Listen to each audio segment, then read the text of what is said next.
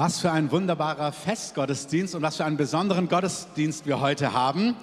Ähm, wenn ihr letzte Woche da wart, Dunja hat es schon angedeutet, es war so eine starke Anbetungszeit. Wenn wir heute nicht Personen einsetzen würden in ihre Ämter, hätten wir jetzt auch heute einfach weitermachen können, oder? Das war doch richtig stark. Lass doch Jesus nochmal einen Applaus geben. Jesus, wir lieben dich und wir feiern dich. Genau, ihr habt es gehört. Ähm, heute ist für uns ein besonderer Gottesdienst. Ähm, wir werden Menschen segnen für ihre Aufgaben, für ihre Ämter, für ihre Dienste, die Gott ihnen gegeben hat. Und ich möchte es aber mit dem Wort Gottes verbinden. Ihr habt auch gehört, macht die Herzen auf, eure Herzen nicht verschließen. Gott möchte reden zu uns allen. Manche, ihr gehört hier zur Gemeinde, ähm, ihr kennt, ihr wisst um diese Dinge, aber es wird euch inspirieren. Ihr werdet hören, was Gott auch zu euch sagt, weil es einfach begeisternd ist, wenn wir sehen, warum wir diese Dinge tun, wie lebendig das ist. Es sind nicht einfach tote Strukturen, ähm, die wir umsetzen, sondern all das hat mit Glauben und mit Leben zu tun. Und ich hoffe auch, dass gerade die, die vielleicht zu Gast hier sind, die mitgenommen worden sind von ihren Familien, weil heute ein besonderer Tag ist, dass auch ihr einfach was von diesem wunderbaren Leben mitbekommt, welches es in Jesus gibt. Amen. Ich werde euch jetzt erstmal ins Wort Gottes mit hineinnehmen und dann zum Ende der Predigt werden wir dann ähm, beten und segnen und salben und so weiter und so fort. Und die Überschrift ist Strukturen, die Erweckung fördern. Ähm, Erweckung bedeutet, wir als Gemeinde, wir wollen, dass unglaublich viele Menschen Jesus kennenlernen. Amen. Und Jesus, ich bete, dass dieser Gottesdienst heute und dass diese Predigt und dass das, was wir heute tun, Auswirkungen hat, dass auch in unserer Stadt immer mehr Menschen dich kennenlernen, in unserem ganzen Land. Wir danken dir, was du tust. Wir danken dir, dass du uns gerettet hast, dass du uns gefunden hast. Wir lieben dich und wir ehren dich. Und wir sagen, Heiliger Geist, schließ das Wort heute auf und tu, was dir gefällt. Amen. Ihr seht auf der ersten Folie hinter mir die erste Bibelstelle Apostelgeschichte 2, Gemeinde, das, was wir hier haben, ähm, wenn wir zusammenkommen, Kirche.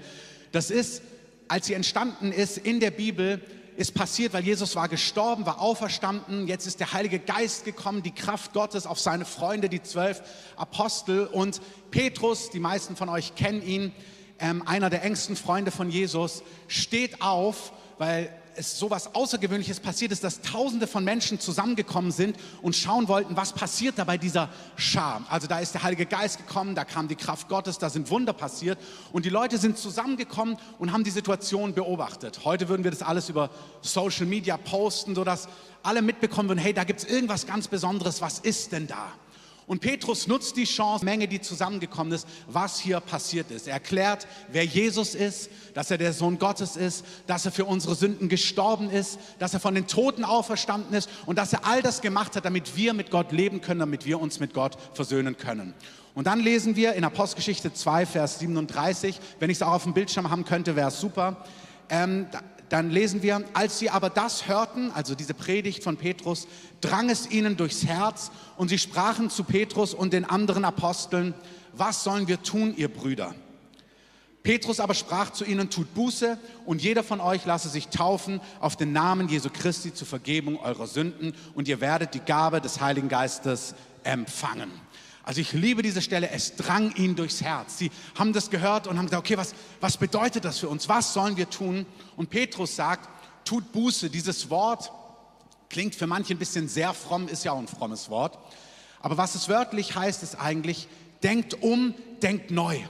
Denkt nicht mehr wie zuvor. Denkt nicht in Kategorien ohne Gott, sondern denkt in den Kategorien, die Gott euch jetzt hinlegt. Es gibt Gott, Gott liebt euch, Gott will euch vergeben und es gibt ein neues Leben mit Gott. Greift zu, nutzt die Chance und lasst euch mit Gott versöhnen. Das Schöne an dieser Stelle, nächste Folie ist, dass an diesem Tag 3000 Menschen gesagt haben, ja, das wollen wir. 3000 Menschen wurden an diesem Tag der Gemeinde, der Kirche, das, was wir heute sind, hinzugetan. Und dann hat es damit aber nicht aufgehört. In den nächsten Wochen und Monaten, ihr seht es, da tat der Herr täglich hinzu, die gerettet werden sollten. Amen. Das war normal. Das war Gemeindeleben. Das kennen wir hier in Deutschland, in Berlin gar nicht so sehr. Das ist nicht Thema Nummer eins. Wir sind gestern durch die Stadt gefahren. Das Wetter war ja wirklich bescheiden. Und es war so nieselig und kalt. Also wirklich. Oh, ich, hat noch jemand Lust auf Frühling und Sommer? Ähm, okay, ich auch. Und wir sitzen da im Auto und dann bei der Ausfahrt Spandauer Damm, irre lange Autoschlangen. Und alle auf dem Weg zum Hertha-Stadion, ähm, nehme ich mal an, dass das Spiel bei Hertha war gestern, ja, Heimspiel, haben gewonnen. Also mein Sohn hat sich sehr gefreut. Vielleicht noch manche andere. Da dachte ich, ja wow, das ist Leidenschaft. Ey, bei so einem Wetter dich in das Ding da reinzusetzen, da musst du schon von was begeistert sein. Und das ist eigentlich Nachfolge. Das ist eigentlich das normale Leben. Wenn Menschen Jesus kennenlernen, das passiert auf der ganzen Welt, in Südamerika, in Asien, in Afrika, überall auf der ganzen Welt kommen Scharen, tausende Menschen zum Glauben. Die Kirchen sind voll, nicht mit ein paar hundert, sondern mit tausenden von Menschen, die Jesus kennenlernen und Ja sagen zu, und ja sagen zu einem Leben mit ihm. Das ist eigentlich normales Christentum. Amen. Das werden wir hier in Deutschland auch noch viel mehr erleben. Und es ist wichtig, dass wir verstehen, der Kontext, warum das so ist, ist das Glauben, Christsein, das ist nicht etwas, was du in unserem Kulturkreis bist du halt Christ, weil du in Deutschland geboren bist. Und dann früher, noch vor 20, 30, 40, 50 Jahren, da musste man halt auch in die Kirche gehen und da wurdest du auch richtig komisch angeschaut, wenn du nicht in die Kirche gegangen bist und wenn du sonntags nicht dort warst. Und dann ist man halt hingegangen, obwohl man damit nichts zu tun hatte. Aber Wer würde sich denn von euch in dieses kalte Stadion setzen bei Nieselregen, nur um dort eine gute Form irgendwie ähm, abzugeben? So, ich war auch im Stadion. Das würde niemand machen. Und so ist es richtig gut, dass heute Menschen frei sind zu sagen, nee, mit Kirche habe ich eigentlich nichts zu tun, dann gehe ich da auch nicht hin. Weil es war nie gedacht, ein gesellschaftlicher Event zu sein, wo man aufgrund von, ja, was denken die anderen einfach hingeht, sondern Christentum war immer Menschen sind Christus begegnet, haben ihn erlebt, sind zum Glauben gekommen und haben gesagt, ich folge dir jetzt nach, mein Leben gehört dir. Amen. Und wenn man in die Geschichte reinguckt, wir gehen da jetzt nicht zu groß hin, ist die Gemeinde, die Kirche, von was wir gerade gelesen haben, geboren in einer Zeit, wo, wo, die römische, wo die Römer geherrscht haben, auch damals im Nahen Osten, in Jerusalem. Und die Christen wurden verfolgt bis aufs Blut. Die Christen wurden hingerichtet, sie wurden verhaftet, sie wurden gefoltert. Und in gewisser Form war es total gut, dass dann Kaiser Konstantin selber gläubig geworden ist. Und dann hat er einfach quasi allen die Freiheit gegeben und dann auch angeordnet, dass jetzt alle Christen sind in seinem großen römischen Reich. Und in gewisser Form war es gut, weil man wurde nicht mehr verhaftet und gefoltert und ins Gefängnis gesteckt, was gut ist, weil es vielen unserer Geschwister heute passiert, im Iran, in China und in anderen Ländern. Auf der anderen Seite waren plötzlich alle Christen und das war auch ein richtiger Nachteil, weil du warst auf Papier Christ, obwohl du Jesus nie begegnet bist. Und da ist es total gut, dass wir zu diesem Original zurückkommen. Kirche hat damit zu tun, dass Menschen Jesus erleben als den Auferstandenen, der heilt, der Sünden vergibt, der Dämonen austreibt, der ewiges Leben schenkt und der ein Leben komplett neu macht. Amen. Als es dann, also wir bei uns, wir sind ja auch hier zu Hause, ähm, wir dürfen laut Amen sagen. Amen. Das heißt, so ist es, so sei es und das können wir feiern. Damals war es so, dass dieser Glauben sich einfach atemberaubend verbreitet hat. Die gesamte bekannte Welt in allen großen Städten, in, Griechenland, damals heutige Türkei, ähm, Israel, bis dann nach ähm, Rom und dann nach Spanien, überall hat sich diese Gemeinde rasant und radikal ausgebreitet. Und dann sehen wir dort, als überall diese Menschen zum Glauben gekommen sind, ähm, musste man das Ganze irgendwie organisieren und Jesus hatte sich schon in zwölf Freunde investiert, hatte ihnen die wichtigen Dinge beigebracht und jetzt lesen wir, und wie gesagt, das ist der Kontext, damit wir verstehen, was wir heute machen. Nächste Folie, Apostelgeschichte 14, steht schon da oder jetzt steht es da. Dann haben sie entschieden, okay, jetzt überall kommen Menschen zum Glauben. Das waren dann diese Gemeinden, diese Versammlungen. Die haben sich damals nicht in Kirchen oder Motorwerken getroffen, sondern die haben sich eher in Häusern getroffen und Theatern und anderen Orten. Und überall, wo diese Versammlungen waren, haben sie jetzt Leute eingesetzt, die, sagen wir mal, ein bisschen weiter waren. Dieser Begriff, ihr seht es hinter mir, sie haben in jeder Gemeinde Älteste gewählt. Dieses Wort Älteste meint tatsächlich auch älter also im Sinn von das Gegenteil von Jünger. Ähm, sie waren einfach älter, sie waren ein bisschen älter im Glauben, ein bisschen weiter im Glauben, nicht nur vom Alter, sondern sie waren im Glauben einfach ein paar Schritte weiter, weil wir sehen, es gab auch junge Älteste, auch in unserer Gemeinde haben wir junge Älteste, einer steht auf der Bühne gerade, ähm, aber es waren auch wirklich Leute, die einfach im Glauben schon etwas weiter waren. Und die haben sie in den ganzen Gemeinden eingesetzt, haben dann gefastet und gebetet, uns dem Herrn anbefohlen, haben gesagt, Herr, nutze diese Personen, um die Gemeinde zu segnen, um diese Gemeinde zu leiten und um dieser Gemeinde Gutes zu tun. Amen. Deswegen haben wir am Freitag gefastet für die oder die, ähm, die sich gefragt haben, warum machen wir das? Und danke an alle, die dabei waren. Schauen wir uns kurz an, was sind Älteste? Wir haben heute, wenn wir Ämter einsetzen, wir haben heute Pastoren, die wir einsetzen, wir werden heute Propheten einsetzen und wir werden auch Älteste einsetzen. Und ich möchte zu allem etwas Kurzes sagen. Beginnen wir mit Ältesten. Älteste, eine Gemeinde braucht Älteste, Titus 1, Vers 5. Da lesen wir, Paulus schreibt an seinen Freund Titus, deswegen ließ ich dich, Titus, in Kreta zurück, also auch da gab es damals eine Gemeinde, heute Urlaubsinsel, damals Gemeindegründung, damit du, was noch mangelt, in Ordnung bringen und in jeder Stadt Älteste einsetzen solltest, wie ich es dir geboten habe. Also Paulus sagt, es ist enorm wichtig, dass nicht nur Menschen zum Glauben kommen, dass nicht nur Menschen Jesus kennenlernen, sondern dass dann in diesen Gemeinschaften, in diesen Versammlungen Leiter eingesetzt werden, damit sie dort prägen und inspirieren und leiten können. Die Frage, die sich stellt, ist, okay, es braucht also Älteste, damit Dinge in Ordnung sind. Also es hat Gewicht, es ist entscheidend. Warum braucht es Älteste? Das seht ihr auf der nächsten Folie.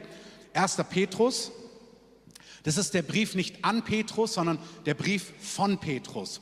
Und wir lesen mal im Kontext, was er sagt. Erstmal den ersten Vers in Vers 4. Jetzt noch ein Wort, sagt Petrus, an die Gemeindeältesten unter euch, denn ich bin selbst ein Ältester. Also Petrus sagt, ich bin selber Ältester.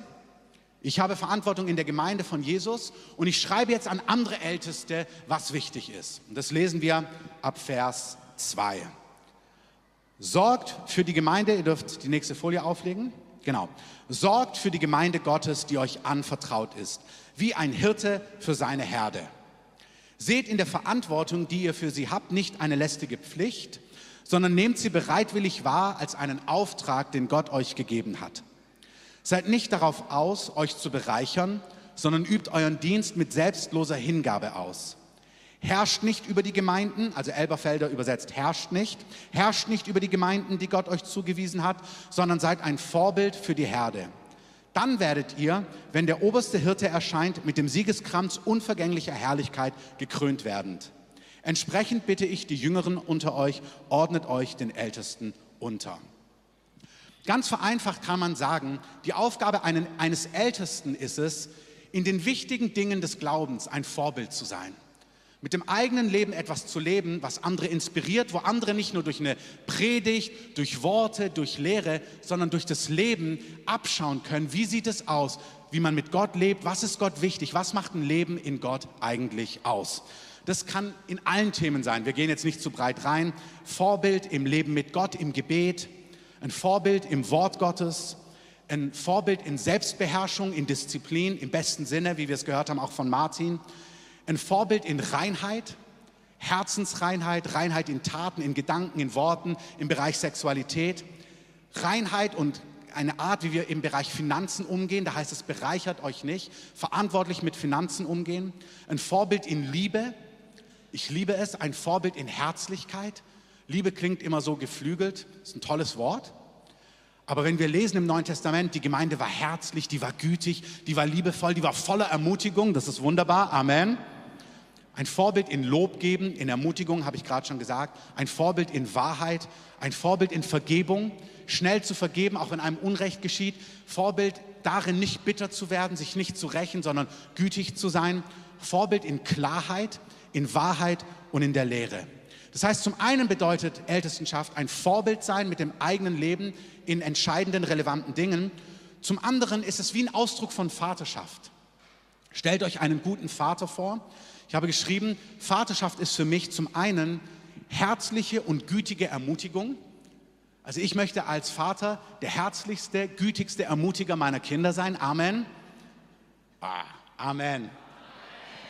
Und auf der anderen Seite habe ich geschrieben, bedeutet Vaterschaft auch herzlich gütige Strenge. Es gibt eine Klarheit, die ich meinen Kindern mitgebe. Es gibt einen Schutz und Grenzen, wo ich auch Verantwortung übernehme. Und es spielt sich nicht gegeneinander aus, sondern es gehört beides zusammen. Und Ältestenschaft ist genau das. Es ist ein Vorbild im Leben und es ist, eine, es ist Ermutigung, herzlich und gütig und es ist eine, eine Aufgabe, ein Mandat zu schützen, Grenzen zu setzen, zu wachen und eine Klarheit hineinzubringen, die total notwendig ist. Amen. Wir haben hier gesehen, wenn ihr nochmal die Folie drauf macht, 1. Petrus 2 bis 5, sorgt für die Gemeinde wie ein Hirte, ihr habt Verantwortung, bereichert euch nicht, das soll mit Hingabe geschehen und so weiter und so fort, seid ein Vorbild. Und dann wird es vom obersten Hirten, das ist Jesus, eines Tages dafür Belohnung geben. Amen. Das ist total wichtig. Alles, was wir tun, diese Ämter, Wir haben Verantwortung gegenüber der Gemeinde, aber wir müssen unseren Dienst und wir tun unseren Dienst und das tun wir gewiss in Aufrichtigkeit vor Gott, weil wir werden vor Gott für das, was uns anvertraut worden ist, eines Tages Rechenschaft abgeben. Das ist tröstlich, weil Gott uns hilft, aber das ist auch im besten Sinne ehrfurchtsgebietend und das ist wahr. Aber hier sagt er, macht es in dieser Art und Weise und ihr werdet Lohn empfangen. Amen. Ich lese etwas weiteres vor, was Älteste tun. Titus 1, Vers 9.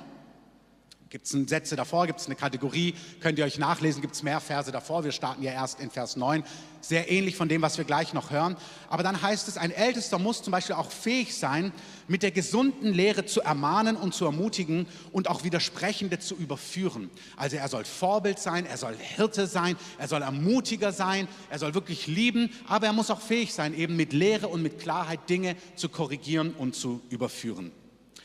Etwas anderes, was wir lesen über die Ältesten, da wird es schon ein bisschen spannend und ich muss euch ehrlich sagen, ich liebe spannend. Ich liebe, dass das Leben mit Jesus spannend ist. Amen. Und ich habe auch so ein Action-Gen irgendwie. Wenn ich so von Konflikt lese in der Bibel, da wird es bei mir richtig lebendig. Da denke ich, ja, nicht so langweilig. Wir sind keine staubigen Verwalter. Also Verwalter ist nicht staubig. Und wenn du deinen Verwaltungsjob liebst, Gott segne dich. Amen. Und ich bin so froh, dass es gute Verwalter gibt. Amen aber ich liebe auch dieses Action und Kampf und es gibt Böse und du musst gegen sie kämpfen. Halleluja. Ähm, also nicht die Bösen, aber das Kämpfen. Apostelgeschichte 20, Vers 28, da heißt es, auch über die Ältesten, habt Acht auf euch selbst und die ganze Herde, in welcher der Heilige Geist euch als Aufseher eingesetzt hat. Das Wort Älteste ist das Wort Aufseher. Er hat euch eingesetzt als Aufseher, die Gemeinde Gottes zu hüten, die Kirche, die Gott selber sich erworben hat durch das Blut seines eigenen Sohnes. Einmal kurz bitte Pause, nicht weiterlesen. Alles, was kostbar war, wir haben uns so zur WM rechtzeitig einen etwas größeren Fernseher gekauft, der da jetzt steht und der ist schön groß. Und wenn ich unsere Jungs mit einem Fußball im Wohnzimmer spielen sehe, dann denke ich, ey, Vorsicht. Nicht, dass dieser Ball auf diesen Fernseher fällt. Ich will nicht, dass er kaputt geht. Warum? Weil er kostbar ist, weil er mich Geld gekostet hat und nicht zu wenig äh, an dieser Stelle. Und hier sagt Paulus, Gott hat euch als Aufseher in seine Gemeinde gesetzt, die er gekauft hat durch das Blut seines Sohnes. Das ist der Wert der Gemeinde. Die Gemeinde Jesu ist wertvoll und heilig. Und er sagt, ich setze Menschen hinein, um sie zu hüten, um sie zu lieben, auf sie zu achten. Deswegen geht Gott aber auch gegen die vor, die seine Gemeinde bekämpfen, die seine Gemeinde sabotieren und die versuchen, seine Gemeinde zu sabotieren und zu zerstören, weil sie mit Blut erkauft worden ist. Er setzt, hat euch eingesetzt, der Heilige Geist, als Aufseher in die Gemeinde, die er sich erworben hat durch das Blut seines eigenen Sohnes. Paulus sagt jetzt Folgendes. Ich weiß, dass nach meinem Abschied, er weiß, dass er jetzt nach Rom geht, dass er dort verhaftet werden wird, hat der Heilige Geist ihm gesagt. Ich weiß, dass nach meinem Abschied grausame Wölfe zu euch hereinkommen werden. Da merke ich, das wünscht man sich nicht, aber er sagt, das ist die Realität auch im Gemeindeleben, die die Herde nicht verschonen werden. Also er sagt, es gibt Menschen, sie sind wie Wölfe, wir sind, wir sind nicht Schafe, ja, wir sind Menschen, das ist klar, aber das Bild ist eine Herde, wir sind Schafe und er nimmt dieses Bild, da gibt es Wölfe, die kommen und sie werden die Herde nicht verschonen. Woher kommen sie? Super interessant, Vers 30, aus eurer eigenen Mitte. Aus eurer eigenen Mitte, aus der Gemeinde werden Männer aufstehen, die verkehrte Dinge reden, um Schüler, um Menschen, um Jünger, um Nachfolger Jesu abzuziehen hinter sich her sagt Paulus. Darum sagt er, wacht, ist eure Aufgabe. Ihr seid Wächter in einer Herde, weil es Wölfe gibt. Darum wacht und denkt daran, dass ich drei Tage lang, nach, äh, drei Jahre lang, dass ich drei Jahre lang Nacht und Tag nicht aufgehört habe, einen jeden unter Tränen zu ermahnen. Super erstaunlich. Wisst ihr, es gibt Menschen, ich habe so ein Bibelstudium gemacht in den letzten Wochen. Wir lesen hier Männer und Frauen, die aufstehen, Männer und Menschen hinter sich herziehen, sie abziehen, von der Herde wegziehen. Die Motivationen sind eigentlich immer die gleichen. Sie sind bitter geworden, sie sind frustriert oder sie sind geldgierig oder sie lieben Macht und Ansehen. Das sind eigentlich immer die gleichen Motivationen und sie haben immer mit dem Herzen zu tun. Und er sagt, ich rufe Älteste in die Gemeinde, dass sie über die Gemeinde wachen, die Gemeinde lieben und für die Gemeinde einstehen. Amen. Noch eine andere Stelle, hey, es wird positiv, keine Sorge. Ähm, 1. Korinther 5, auch hier hinter mir. Aber noch eine, wo ihr nochmal schlucken dürft.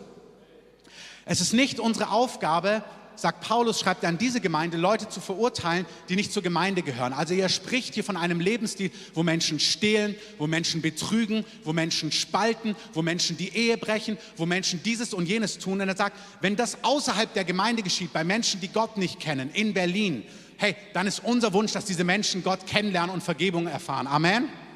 Und Vergebung gibt es übrigens immer, auch wenn du in der Gemeinde bist und Mist baust. Wenn du umkehrst, gibt es immer Gnade, weil Gott ist voller Erbarmen. Amen. Gott ist ein Gott voller Gnade. Amen. Wenn Menschen in der Gemeinde sind und Mist bauen, dann sagt der Johannesbrief, wenn wir unsere Schuld bekennen, dann ist er treu und gerecht und er reinigt uns von aller Ungerechtigkeit. Die christliche Botschaft ist eine Botschaft der Gnade. Amen. Aber jetzt im Kontext heute unseres Gottesdienstes von Ältesten auch, sagt er, wenn Menschen gottlos leben außerhalb der Gemeinde, das ist nicht eure Aufgabe. Das, da wird sich Gott drum sorgen. Also es ist nicht unsere Aufgabe, Leute zu verurteilen oder zu beurteilen, ähm, die nicht zur Gemeinde gehören. Das wird Gott tun. Ihr seht es hinter mir.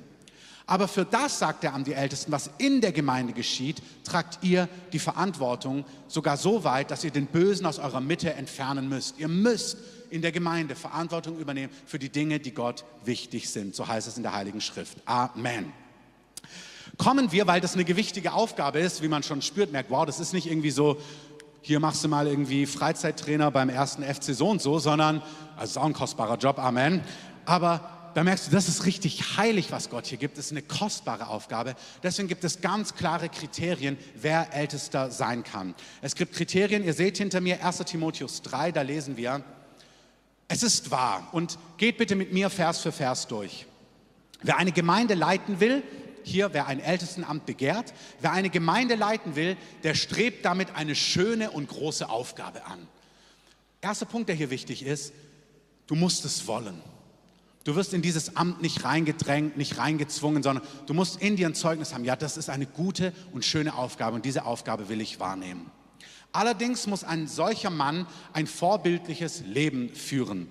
Das heißt konkret, er muss Mann einer Frau sein. Ich habe hier bewusst eine Eins hineingeschrieben, weil es bedeutet nicht, er muss verheiratet sein, aber er darf nur eine Frau haben. Also nicht drei, nicht fünf, nicht sieben, sondern dort steht ein Zahlenwort. Er muss Mann einer Frau sein. Maßvoll und besonnen und keinen Anstoß erregen. Anstoß im negativen Sinn. Als Christen wollen wir ganz schön viel Anstoß erregen in Jesu Willen, aber so, ja, also so, also ist nicht langweilig das Leben, habe ich ja schon gesagt. Amen. Ihn muss Gastfreundschaft auszeichnen und er soll andere gut im Glauben unterweisen können. Vers 3. Er darf weder ein Trinker sein, noch gewalttätig, noch streitsüchtig. Vielmehr soll er freundlich und friedfertig seine Arbeit tun und nicht am Geld hängen. Er soll verantwortungsbewusst für seine Familie sorgen. Die Kinder, seine Kinder sollen ihn achten und auf ihn hören. Da heißt es, in aller Ehrbarkeit sie in Unterordnung halten, richtig Verantwortung in seinem Haus wahrnehmen können und das soll man auch sehen an den Kindern. Vers 5, denn wie kann jemand, dem schon seine eigene Familie über den Kopf wächst, die Gemeinde Gottes leiten? Er soll nicht erst vor kurzem Christ geworden sein, denn dann könnte er sehr schnell stolz oder überheblich werden und so hätte der Teufel ihn dahin gebracht, dass Gott jetzt ein Urteil über ihn sprechen muss. Wer eine Gemeinde leitet, soll auch bei Nichtchristen in einem guten Ruf stehen, damit er nicht ins Gerede kommt und so dem Teufel in die Falle geht. Natürlich haben wir manche Positionen, die Menschen, die Gott nicht kennen, nicht verstehen. Darum geht es nicht. Aber in den groben Dingen, dass man weiß, doch, das ist absolut angemessen. Man steht in einem guten Ruf. Wenn man so diese ganze Kategorien jetzt liest, und ich kann es nicht Vers für Vers durchgehen, weil ich möchte noch ein paar andere Dinge mit euch teilen, bevor wir Hände auflegen. Aber da sehen wir einen Lebensstil, und da müsst ihr jetzt auch hinhören. Das ist nicht, oh, wo sind hier die Perfekten und die Frommen und die, die schon immer gut waren sondern das, was hier beschrieben ist, ist ein Lebensstil, der drückt etwas aus. Menschen, die so leben, haben eine Geschichte in Gott, wo das Leben Gottes in ihnen Gestalt angenommen hat über Jahre. Das ist nicht was, so sind wir nicht. Ich komme aus einem Lebensstil, wo ich viel von dem gar nicht gelebt habe. Aber über Jahre hat Gottes Gnade, Gottes Gnade ist da, um uns zu vergeben. Amen aber Gottes Gnade ist auch da, um uns zu befähigen, um von innen heraus Christus ähnlich zu werden. Und das ist, was wir eigentlich dort lesen. Es sollen Männer sein, wo dieses Leben Gottes nicht nur in der Theorie, nicht nur im Reden, nicht nur in der Predigt theoretisch, sondern wo es im Leben man richtig merkt, es ist sichtbar aufgegangen, man kann es anfassen. Man merkt sich doch, ich sehe das, was ich hier sehe, in deinem Leben. Das sind eigentlich die Kriterien, von denen wir hier lesen. Titus 1, Vers 9 fügt noch hinzu, wie gesagt, ihr könnt es gerne zu Hause ausführlicher studieren.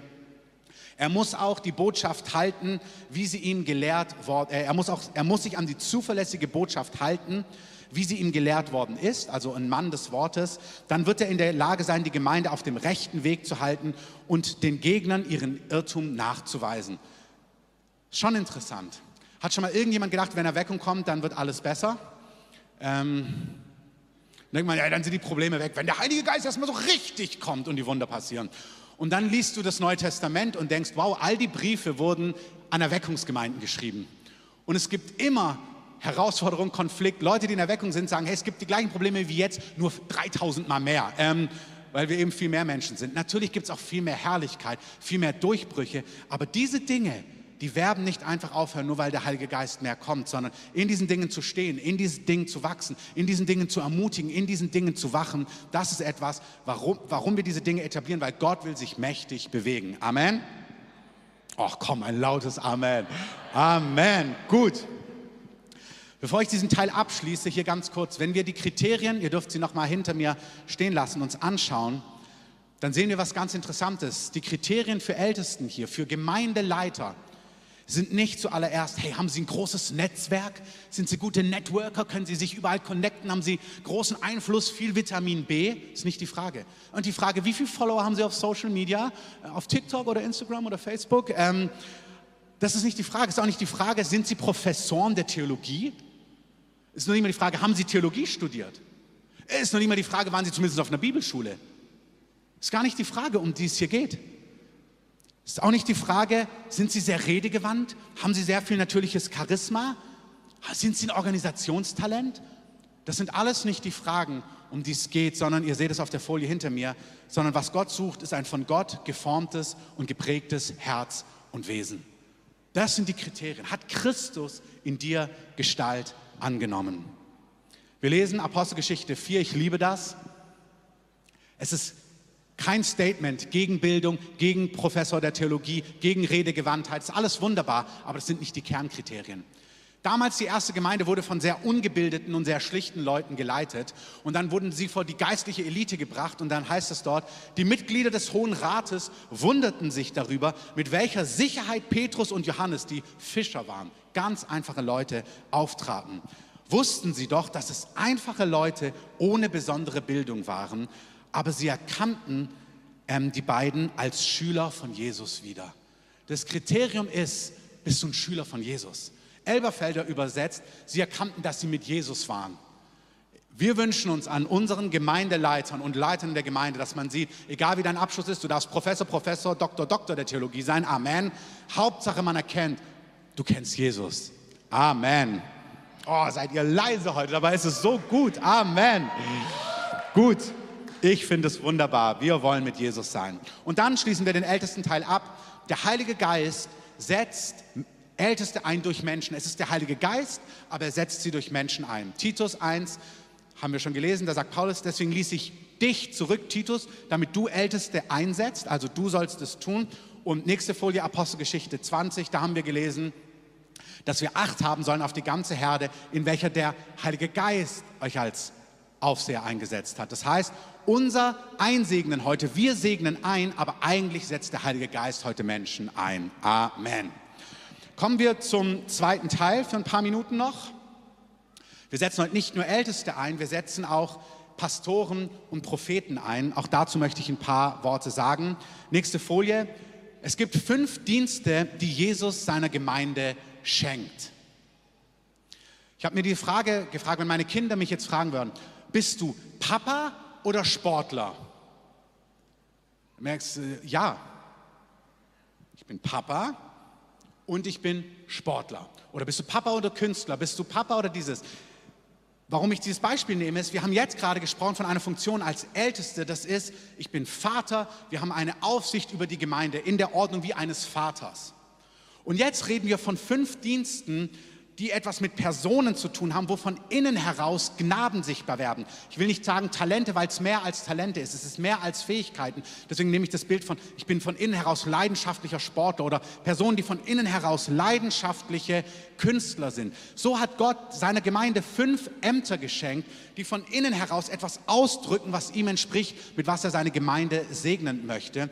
Und diese fünf Ämter sind, ihr seht es hinter mir, Apostel, Propheten, Evangelisten, Hirten und Lehrer. Wir lesen kurz die Epheserstelle, wo das drin steht, auch hinter mir.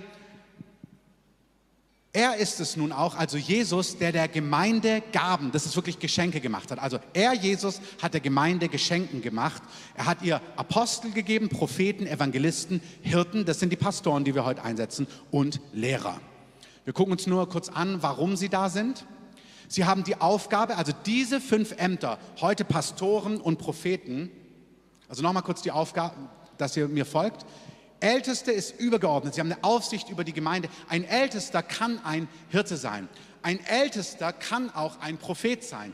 Ein Ältester kann ein Apostel sein. Es sind wie, die Frage ist nicht Papa oder Sportler. Ja, beides. Das eine ist diese Funktion, das andere ist etwas anderes. Es sind zwei Kategorien. Also das eine war jetzt Älteste, die über die Gemeinde wachen. Und jetzt schauen wir diese fünf Ämter noch kurz an. Wir gehen da nicht in die Details.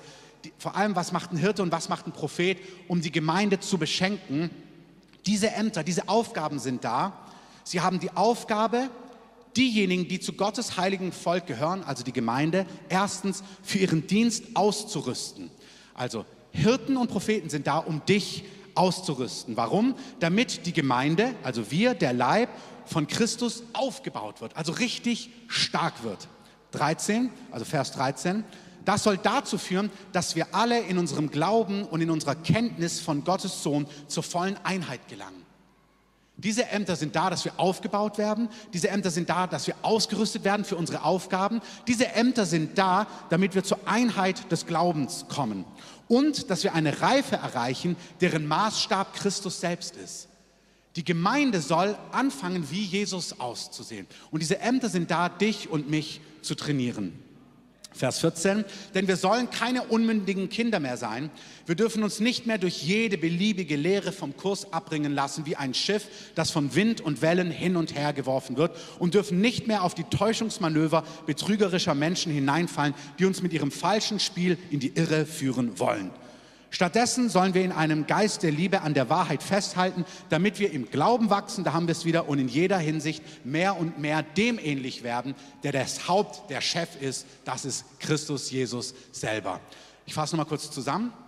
Die Ämter sind da, damit wir ausgerüstet werden für den Dienst, damit wir aufgebaut werden, dass wir eine Einheit des Glaubens bekommen, dass wir Erkenntnis bekommen, dass wir reif werden. Das ist wie wenn du jemand im Fußball trainierst und dann willst du, dass er richtig fit wird wie irgendein Profi oder du baust jemanden in deinem Business auf und du willst, dass er so fit wird wie der Chef. So sollen diese Ämter dafür sorgen, dass die Gemeinde wirklich in den Dingen lebt wie Jesus und quasi zu ihm, zu seinem Maßstab hinwächst. Dafür sind diese Aufgaben gegeben. Ich will sie jetzt nicht in der Breite beschreiben, einfach der Zeit halber. Ich sage es mit Bullet Points. Apostel, ist heute nicht unser Thema, bekommen einen Bauplan von Gott, was zu tun ist, ähm, eine himmlische Sicht, was Gott in einer Stadt, einer Region tun möchte und in einem Wirkungskreis, heute nicht mehr dazu. Zu Propheten sage ich gleich was. Evangelisten, die wollen, dass Menschen, die Gott noch nicht kennen, Gott kennenlernen und sie trainieren die Gemeinde, dass wir alle mitmachen, damit Menschen, die Jesus noch nicht kennen, zum Glauben kommen. Hirten sage ich gleich was und Lehrer trainieren und lehren aus dem Wort Gottes all die Dinge, die einfach wichtig sind. Heute setzen wir Hirten und Propheten ein. Das, was ich gerade gesagt habe über Älteste, sie sind ja auch Hirten, das haben wir ja gehört. Sie haben eine Herde, sie sind eingesetzt als Hirten in dieser Herde. Der Oberhirte wird ihnen ähm, einen Lohn geben. Deswegen, vieles von dem, was wir schon gehört haben, betrifft auch in gewisser Form unsere Pastoren und Hirten, die wir heute einsetzen. Ähm, und doch ist es ein bisschen anders gelagert. Ich möchte es anhand eines Beispiels euch aufzeigen, Psalm 23. Das, was wir hier lesen, viele von euch kennen dieses Gebet. Der Herr ist mein Hirte, sagt David. Ähm, eins, der bekanntesten, der bekanntesten Bücher in der Bibel. Ähm, das, was wir hier lesen über Gott, das ist eigentlich das, was Hirten auch in einer Gemeinde tun sollen. Nämlich Der Herr ist mein Hirte und Hirten in unserer Gemeinde sind dafür da, dass die Gemeinde keinen Mangel hat. Also Gott, der Hirte, der Oberhirte sagt, der Herr ist mein Hirte, mir wird nichts mangeln. Das ist Gottes Herz. Das bleibt auch immer so. Die Quelle von allem Entscheidenden ist Gott. Amen. Das würden auch nie Menschen tun können. Das ist ganz wichtig. Unsere Aufgabe ist, Menschen von Gott abhängig zu machen. Amen. Aber wir sollen doch etwas als Hirten von dem widerspiegeln, was auch Gott ist. Das heißt, Hirten in unserer Gemeinde, Pastoren in unserer Gemeinde sollen dafür sorgen, dass die Gemeinde ganz praktisch keinen Mangel hat. In den ganz praktischen Dingen des Lebens und der Nachfolge. Hier lesen wir hinter mir, er bringt mich auf Weideplätze mit saftigem Gras und er führt mich zu Wasserstellen, an denen ich ausruhen kann. Pastoren und Hirten in unserer Gemeinde sorgen dafür, dass die Gemeinde grüne Weideplätze findet im Bild, also gut ernährt wird, Erfrischung findet und stille Wasser. Die Hirten und Pastoren in unserer Gemeinde sorgen dafür, dass ihr den Heiligen Geist kennt, dass ihr die Orte findet, wo der Heilige Geist ist, dass ihr erquickt werdet, erfrischt werdet, aber auch Ruhe findet. Ich liebe das, dass Gott ein Gott ist, der will, dass unser Leben von Frieden gekennzeichnet ist. Amen. Mitten in einer turbulenten Welt sollen wir Frieden haben und innere Freude haben. Und Hirten sind dafür da, dass während wir als Gemeinde apostolisch-prophetisch vorwärts gehen, das ist, was apostolisch-prophetisch ist. Gott sagt, hier ist eine Mission, hier ist ein Auftrag. Das heißt, wir als Gemeinde gehen vorwärts in den Aufträgen, in den Aufgaben, die Gott für uns hat, um sein Königreich hier auf Erden sichtbar werden zu lassen. Und die Hirten sind mit da, um sich um die Gemeinde und die Herde zu kümmern. Essen, trinken, kein Mangel. Das ist die Aufgabe der Pastoren. Sie sind für die Herde da. Er stärkt, Pastoren und Hirten sind dafür da, die Gemeinde zu stärken und ihre Seele zu erfrischen. Amen. Ihr müsstet so, wenn ihr das hört, denken, wow, wie gut ist es, dass wir Pastoren haben und noch mehr Pastoren heute bekommen. Amen. Pastoren sind dazu da, Vers 3 noch, auf rechten Wegen zu führen. Da sind wir wieder. Sie lehren auch, sie trainieren, sie sagen die Wahrheit, sie ermutigen, sie zeigen euch Dinge, dass man auf einem guten Weg Jesus nachfolgen kann. Dafür verbirgt sich der Herr mit seinem Namen. Vers 4. Selbst wenn wir durch finstere Täler gehen, die gibt es in unserem Leben, es gibt herausfordernde Zeiten, das ist so, ohne Wenn und Aber. Selbst wenn wir durch finstere Täler gehen müssen, selbst wenn Todesschatten richtig Finsternis und Böses uns umgibt, sind Pastoren dazu da, dass du kein Unglück fürchtest. Nicht, weil du sie immer zu jeder Zeit um 3.30 Uhr anrufen kannst und sagen kannst, tröste mich. Ähm, kannst du auch mal, Amen, aber Dominik macht sein Handy mal aus. Aber in der Theorie könntest du, sind sie natürlich dafür da, aber sie trainieren dich vor allem, dass du im Herrn so satt bist, dass du merkst, in den größten Herausforderungen bist du ein Mann, eine Frau geworden, die kein Unglück fürchtet. Du bist jemand, der Gott kennt, weil Hirten sich in dich investiert haben, weil sie dir helfen, in Gott stark zu werden. Amen. Der Stock und der Hirtenstab des Herrn trösten und das gilt auch bei, bei Hirten. Ihr ihr Stecken, ihr Stab trösten, gibt Leitung, gibt Grenzen.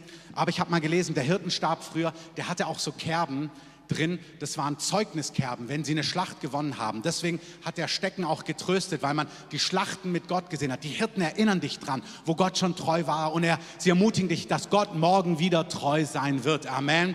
Sie lieben dich. Das ist super wichtig. Weil wir als Gemeinde, wir sind apostolisch-prophetisch. Wir haben ein Mandat, vorwärts zu gehen. Multiplikation, neue Standorte, Enden der Erde, volle Kraft voraus. Und dann denkst du manchmal, halt, Hilfe, ich ertrinke. Und da ist es nicht uns egal. Deswegen haben wir apostolisch-prophetisches, was nach vorne geht. Aber wir haben Hirten, die sagen, nein, ich bin mit dir, ich helfe dir. Wir gehen gemeinsam in eine Richtung, aber wir begleiten dich auf dem Weg in das, was Gott hinein tut. Amen. Das heißt, es ist auch wichtig, dass ihr wisst in unserer Mitte, wer sind Apostel, wer sind Propheten, wer sind Evangelisten, wer sind Hirten und dass ihr nicht von Aposteln das erwartet, was Hirten gibt und nicht von Hirten das erwartet, was Propheten geben. Amen. Sondern dass ihr ein klares Bild habt, wen haben wir in unserer Gemeinde und was ist ihre Aufgabe. Und deswegen ist es wunderbar, dass ihr unsere Hirten kennt, sie seht, auch wenn wir sie heute segnen und einsetzen. Amen. Sie helfen, dass der Tisch reich gedeckt ist im Angesicht deiner Feinde. Das ist das gleiche Bild. Hey, dir soll es einfach durchweg gut gehen. Shakaraba, Halleluja. Sie salben dein Haupt mit Öl. Ähm, sie erkennen Berufung, sie rufen andere in ihre Aufgaben rein. Salbung hat immer mit Befähigung, mit Ämtern zu tun. Das hat was mit Schutz zu tun, kürze ich alles ab. Sie sorgen dafür, dass dein Becher überfließt. Das ist einfach Leben, die Fülle. Und sie achten darauf, dass du dein ganzes Leben in einer gesunden Art und Weise im Haus des Herrn bleibst Das muss nicht in der Kreativen sein. Aber sie haben so eine Liebe zur Gemeinde, dass sie dich auch gar nicht unversöhnt gehen lassen würden. Sie segnen dich in andere Gemeinden, wenn Gott dich woanders hinruft. Sie befähigen dich, in andere Aufgaben zu gehen. Aber sie wachen darüber, dass du nie frustriert wirst über das Haus des Herrn. Wenn du es wirst, bist du selbst verantwortlich. Aber ihr Wunsch ist, dass du nicht frustriert wirst über das Haus des Herrn. Amen. Komm, lass uns doch mal einen Applaus für Hirten geben, weil Hirten wunderbar sind. Amen. Letzten zwei Minuten, bevor wir dann anfangen zu beten. Also Herz öffnen, alles noch reinnehmen, was als nächstes kommt. Nur ganz wenige Worte zu den Propheten. Wir segnen Martin und Moni heute ähm, als Propheten, weil sie den prophetischen Dienst leiten. Aber wir, wir sagen in unseren Breitengraden, Breitengraden oft apostolisch und prophetisch. Aber ich spüre so richtig, wie der Heilige Geist uns ermutigt zu reden von Aposteln und Propheten. Wir reden ja auch von Hirten und Evangelisten und Lehrern. Und wenn wir einen Propheten im Namen eines Propheten empfangen, dann bekommen wir auch eines Propheten Lohn. Amen. Und wir wollen ja nicht einen prophetischen Lohn, wir wollen einen Prophetenlohn. Und deswegen reden wir von Propheten. Amen. Ähm, das ist einfach was anderes und deswegen nennen wir das auch so. Und einfach ein paar Statements zu Propheten ganz leicht. Erstens Apostelgeschichte 15. Judas und Silas, wie Martin und Monika, die auch selbst Propheten waren, ermunterten, ermahnten und trösteten die Brüder mit vielen Worten und stärkten sie. Das Prophetische ermutigt, ermahnt und tröstet. Und zwar nicht nur aus natürlichem Dasein, sondern aus einer übernatürlichen prophetischen, also zukunftsgewandten Sicht. Sie hören vom Himmel, sie sehen, was Gott sagt über Menschen und mit diesen übernatürlichen Einsichten ermutigen sie, trösten sie und warnen oder ermahnen sie vielleicht auch. Das ist, was Propheten tun, wie Judas und Silas, so auch Martin und Monika. Das ist sehr persönlich. Nächste Ebene, Apostelgeschichte 21. Als wir nun mehrere Tage blieben, kam ein Prophet mit Namen Agabus, ist eine andere Form von Martin, aber ähm, von Judäa herab. Und er kam zu uns und er nahm den Gürtel des Paulus und band sich die Füße und die Hände und sprach, dies sagt der Heilige Geist. In diesem Kontext prophezeit über dem Apostel Paulus und er gibt ihm Zeugnis, Paulus, du bist auf, der, du bist auf dem Weg, aber ich, ich sage dir vorneweg, du wirst verhaftet werden. Er bindet sich hier die Hände und er sagt, so wie ich mich gerade binde, wirst du verhaftet werden auf deiner Mission. Er gibt ihm wirklich so einen eine, eine, eine Hinweis schon davor und Paulus sagt, ja, ich weiß, das wäre jetzt ein anderes Thema, abstrahiert ist es, Propheten sagen uns, dies sagt der Heilige Geist. Und zwar zu Individuen, zu Einzelnen, zu Ämtern, zu anderen Ämtern in der Gemeinde. Sie sehen andere Ämter, sie sprechen ins Apostolische hinein, sie unterweisen, sie trainieren und so weiter und so fort. Wunderbar. Amen. Und zu guter Letzt, einer aber von ihnen mit Namen Agabus, ihr wisst, man könnte es weiblich, wäre es die Form von Moni, ähm, stand auf und zeigte durch den Geist eine große Hungersnot an. Es ist nicht nur in der Gemeinde, nicht nur mit Ämtern, nicht nur Individuen erbauen und trösten und ermahnen, one-on-one, -on -one, sondern es ist auch die großen Linien hey, es kommt eine Hungersnot. Sie sehen die großen Linien und das möchte Gott öffnen. Er möchte eine ganz andere Ebene auch von, von Propheten und dadurch vom Prophetischen in unserer Mitte freisetzen, wo große Linien angekündigt werden, wir Dinge hören und Dinge sehen. Deswegen wollen wir das bejahen und wollen in diesem Kontext auch segnen und salben. Amen. Anne, bist du da? Ich weiß gar nicht, du bist aufgesprungen, oder? Ähm ah ja, genau. Du, kannst du mit ans Klavier vielleicht schon mal Ach, kommt gleich, hast du gesagt. Okay. Die Schwester klang. Wir, ihr dürft euch schon mal auf den Weg machen, also alle, die wir jetzt gleich ordinieren, also ready machen, wir kommen jetzt dazu. Mit Ehepaaren bitte, also als Ehepaare. Ordination bedeutet einfach Dinge in Ordnung bringen, in eine Ordnung bringen. Und es ist eben, es hat sich so entwickelt, dass es mit Hände auflegen zu tun hat. Ich zeige euch zwei Bibelstellen noch hinten. Es werden Gnadengaben übertragen, wenn wir Hände auflegen und wenn wir Weissagen. Ihr seht es hinter mir. Guckt noch auf mich, ihr seht sie gleich. Und hier sehen wir wieder, dass Paulus sagt, lege die Hände nicht vorschnell auf. Manchmal, wenn man den Kontext nicht versteht, sagt man, was meint er mit, lege die Hände nicht vorschnell auf. Das heißt nicht, dass du nicht schnell Hallo sagen sollst und jemand umarmen sollst, sondern es ist wirklich Hand auflegen, jemand in ein Amt einsegnen, soll nicht vorschnell geschehen, sondern es soll geschehen, wenn Personen bewährt sind, wenn Dinge sich geklärt haben, wenn Dinge klar sind, wenn wir richtig spielen. Doch jetzt hat der Heilige Geist gesprochen. Das heißt, alles, was wir heute tun, ist nicht voreilig, ist kein Schnellschuss, sondern ist über Jahre gereift, sichtbar geworden und jetzt benennen wir das und segnen das, was schon längst da ist. Es ist etwas, was schon da ist, aber wir bestätigen es heute und wir legen Hände auf und durch Handauflegung kommt noch mal eine richtige Gnade vom Himmel dazu. Es gibt wirklich eine Befähigung bei Salbung, das sehen wir bei David, das sehen wir bei Mose, das sehen wir im Neuen Testament, dass das durch Hände auflegen wirklich etwas übertragen und etwas freigesetzt wird und das können wir als ganze Gemeinde heute erwarten. Das, was wir machen, stellt uns auf ein ganz anderes Fundament. Da passiert richtig was im Raum des Geistes. Und wie Martin prophezeit hat, es wird ein Vorher und ein Nachher geben. Es ist ein vor dem heutigen Tag und nach dem heutigen Tag. Und es ist die Vorbereitung für das, was Gott auch in den nächsten Wochen, Monaten und Jahren tun wird. Amen. Ich bitte euch mal nach vorne, dann sage ich euch ein Wort zu allen. Gebt ihnen schon mal einen Applaus.